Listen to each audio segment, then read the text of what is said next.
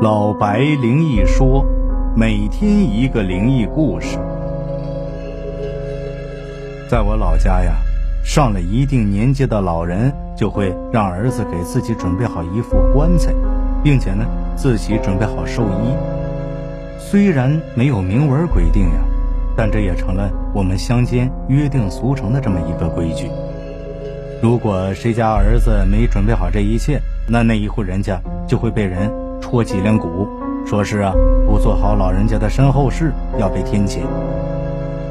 也许正是因为这样的习惯，这很多人家都希望家里有一个儿子，就算已经生了一大堆的女儿了，就要养不起一大家子人了，也要生出儿子来。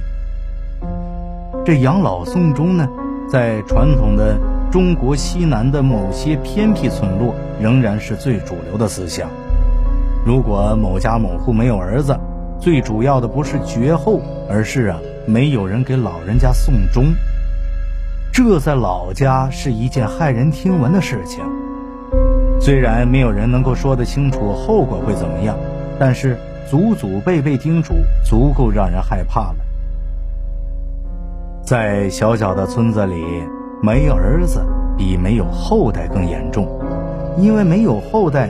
也就是娶不到老婆的光棍儿，他们的人生是可以预见的，吃政府的养老金，政府呢也会给他们收尸。可是女儿呢，有着发达归来的可能，也有变成赔钱货的可能。更有一种呢，就是先风光，死后无人理会，这就是他们害怕的事情。每家每户都在努力的生儿子，可是有些家庭呢，就是不管怎么努力，那都没办法有儿子。我的三叔公就是这么一个人。这三叔公和我家没有直接的血缘关系，而是祖辈儿啊有着难以言说的亲戚关系。到了我这辈儿呢，他就是三叔公了。我三叔公他两个哥哥混得不错。在县城里当干部，唯独他呀，一大把年纪了，还一个待在村子里，而且呢，这平时也没有个人照顾生活，总是啊自己拄着拐杖下地种种菜，上村头的猪肉摊子买买肉。家里人有时候会提起三叔公，说他可怜，可是呢，也没有谁实际性的愿意帮他一把。如果不是发生了那件事儿，我也许也不会和三叔公扯上半点关系。那时候啊，我已经上初中了，有时候半个月，有时候一个月才回家一次。就在有一次我回家时候，就路过那三叔公家，他就把我叫着了。哎呀，你过来，三叔公问你点事儿。他呢，就把他那个枯树枝一样的双手啊，就放在拐杖上，这脸上的皮肤啊，早已经失去水分了，就像那些就寄生的藤蔓植物一样，就这么趴在树枝上。我确实被他吓了一跳，没想到他已经这么老了。我听到三叔公叫我，我就走过去了。他张开那牙齿都已经掉光的嘴呀。就问我：“你爷爷奶奶有没有准备棺材和寿衣呀？”我被他问题吓了一跳，毕竟死亡这件事儿在乡村而言呢，是很隐晦、很忌讳的一件事儿，特别呢是对于上了年纪的老人，他们不会参加任何人的葬礼。把一切就与死亡有关的事儿都忘了一样。可是啊，他们心里清楚，死亡是随时来临的。他这么一问，我也不知道怎么回答，我就只能敷衍了一句：“呃，应该是准备了，我也不太清楚，我还有事儿，先走了。我应该算是逃走的。”因为诡异的三叔公吓到我了。回家以后，我立刻惊魂未定的就跟我奶奶把这事儿说了。我奶奶听我说完之后，就一脸的严肃，问我呀，有没有和三叔公说什么其他的？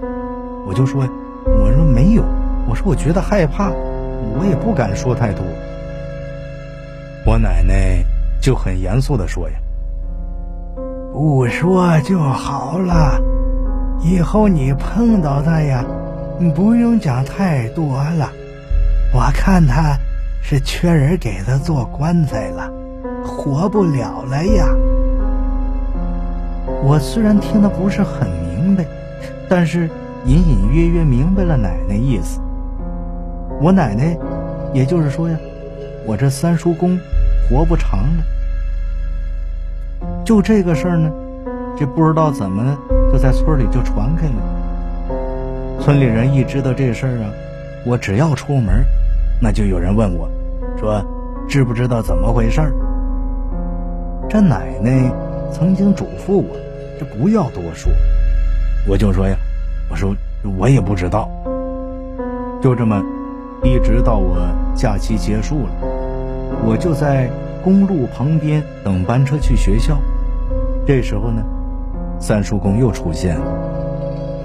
他还是和上次一样，甚至这衣服都没换。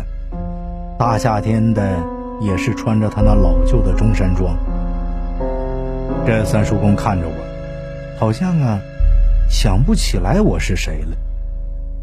我当时也是犹豫叫了一下，我就说呀，我三叔公。这三叔公听到我声音，整个人都动了一下，这眼睛呢，好像也有亮光了。他就朝前走了一步：“娃儿呀，你要去上学了。三叔公在这等人，等女儿回来，给三叔公做棺材呀。不知道下次你回来。”是啥时候了？他说呀，就要回来了。我根本不知道三叔公有什么女儿。这班车正好就来了，我就跑上班车了。我就希望这班车快点开。可是呢，正好有一个人下车，是一个呀，穿着打扮都不像是本地人的一个女人。她下了车呢，就朝三叔公走去了。两个人在说话，这时候呢，这班车就已经开了。很快，我就从这车窗里已经看不到他们两个了。在学校时候，我这心思也完全不在学习上，我就一直想着三叔公的事儿。就在这样情况下，我生病了，就高烧不退呀，我就做了一个梦，就梦到这三叔公还站在。这个公路旁边等班车，不过这一次啊，他等的人好像不是他的女儿了，而是我。因为我的病一直都没好，整天都这么迷迷糊糊的，这学校就通知家长了。就在我这意识不是很清醒情况下。就和奶奶说了我梦到三叔公的事儿。我奶奶说什么，我当时也听不清楚。我就这么就被带回家了，没去医院，而是呢，一个村里的神婆到我们家来了，然后啊就开始对着高烧不退的我就开始做法。他做法这功夫啊，我又做了一个梦。梦里还是三叔公，他还是穿着他那身老旧的中山装，然后对我说：“娃儿呀，谢谢你呀，三叔公半辈子没看见女儿。如果不是跟你讲了棺材的事儿啊，三叔公可能要躺在一块木板上当棺材了。”这是本地的一种说法。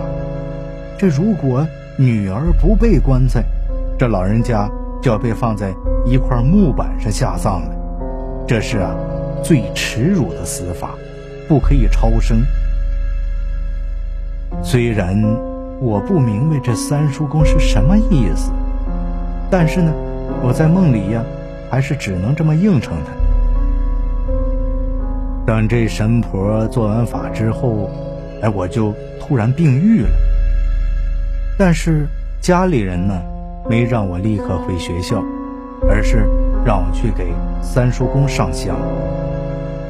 我这时候才知道啊，三叔公就在我去学校之前就死了，他女儿呢是接到他死讯之后才回来的。我当时就惊呆了。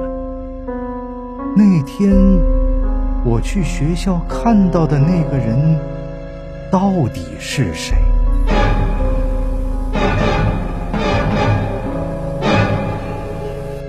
奶奶说：“就是因为这样，我才需要去给他上香。老人家一辈子图的不多，有时候啊，就是小辈儿好好的告别。”以上就是老白带给您的木板棺材的故事。如果喜欢，欢迎订阅和转发。感谢您的收听，我们下集再见。